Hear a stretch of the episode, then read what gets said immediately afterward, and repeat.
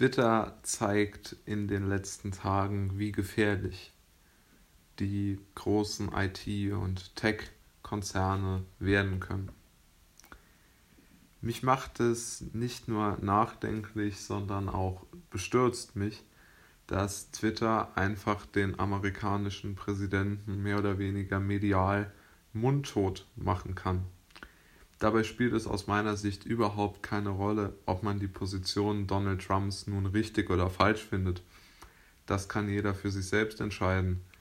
Aber wenn Twitter seinen Nutzern nicht mehr sozusagen erlaubt zu entscheiden, ob sie Trumps Worten glauben oder nicht, dann sind wir, glaube ich, in einer Art oder in einer sehr direkten Art der Zäsur angekommen.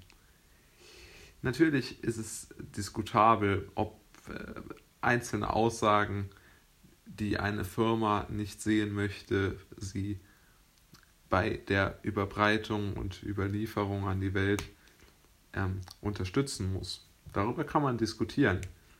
Die Frage ist jedoch, ob sie nicht einzelne Tweets löschen oder, sagen wir mal, nicht weiter verbreiten können. Da wäre ich noch, würde ich noch sagen, naja, darüber kann man vielleicht noch diskutieren, obwohl ich das auch schon kritisch sehe und es persönlich ablehne. Aber wenn der Tweet, ähm, sagen wir mal, wirklich an eine Grenze gehen würde, dann ähm, könnte ich das verstehen.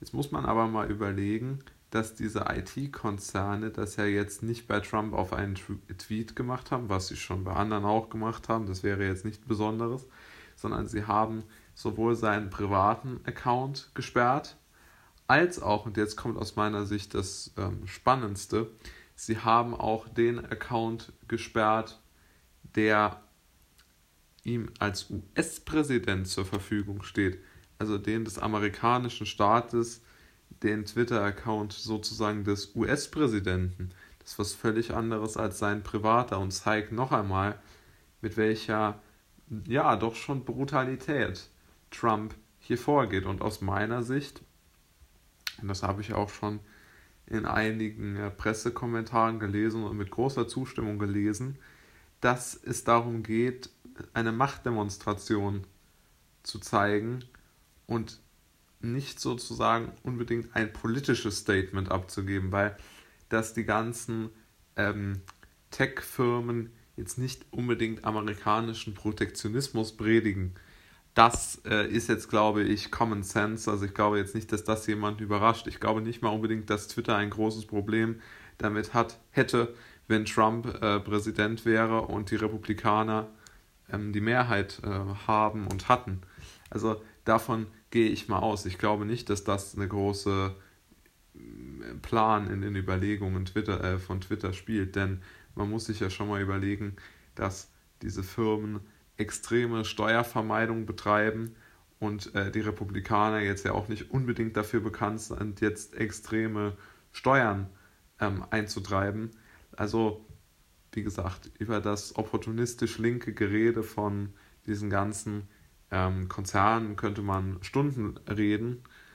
Ich bin der Meinung, ähm, dass das relativ egal ist, denn aus meiner Sicht handeln sie zumindest nicht nach ihren selbst vorgegebenen Ideen. Ich glaube, dass ähm, die nächsten Präsidenten der USA, wir, ich meine, Joe Biden jetzt mal an erster Stelle und ähm, insbesondere ja auch Kamala Harris, die ja immer sehr, sehr kritisch mit den, ähm, mit den äh, Plattformen umgeht, gar kein so einfaches Battle haben. Denn politisch, politisch werden äh, Twitter, Facebook, you name it, ähm, die, die, diese beiden unterstützen und auch, auch den neuen Präsidenten Biden. Davon ist auszugehen und glaube, das wissen die auch. Aber diese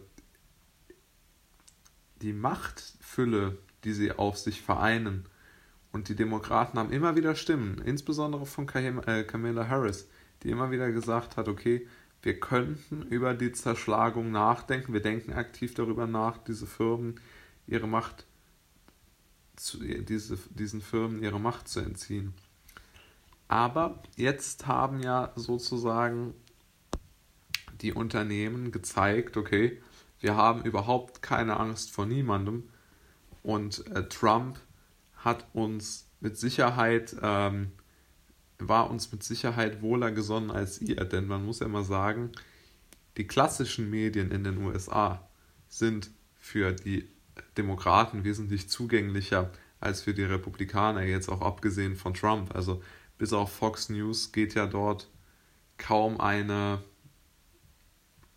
differenzierte Berichterstattung, auch jetzt mit sozusagen gemäßigten Republikanern, obwohl man natürlich sagen muss, dass seit 2016 durch Trump die Republikaner sehr in eine, ähm, in eine, in eine Richtung gegangen sind und äh, ja, die, die sicherlich jetzt von den, vom, von den anderen Medien, von CNN, CNBC und so weiter, nicht der Washington Post und so, nicht unbedingt gern gesehen ist. Ich glaube schon, dass äh, die Demokraten dort einen anderen Zugang haben und deshalb ein wenig weniger abhängig von Alternativen äh, in dem Bereich sind und damit insbesondere von Social Media.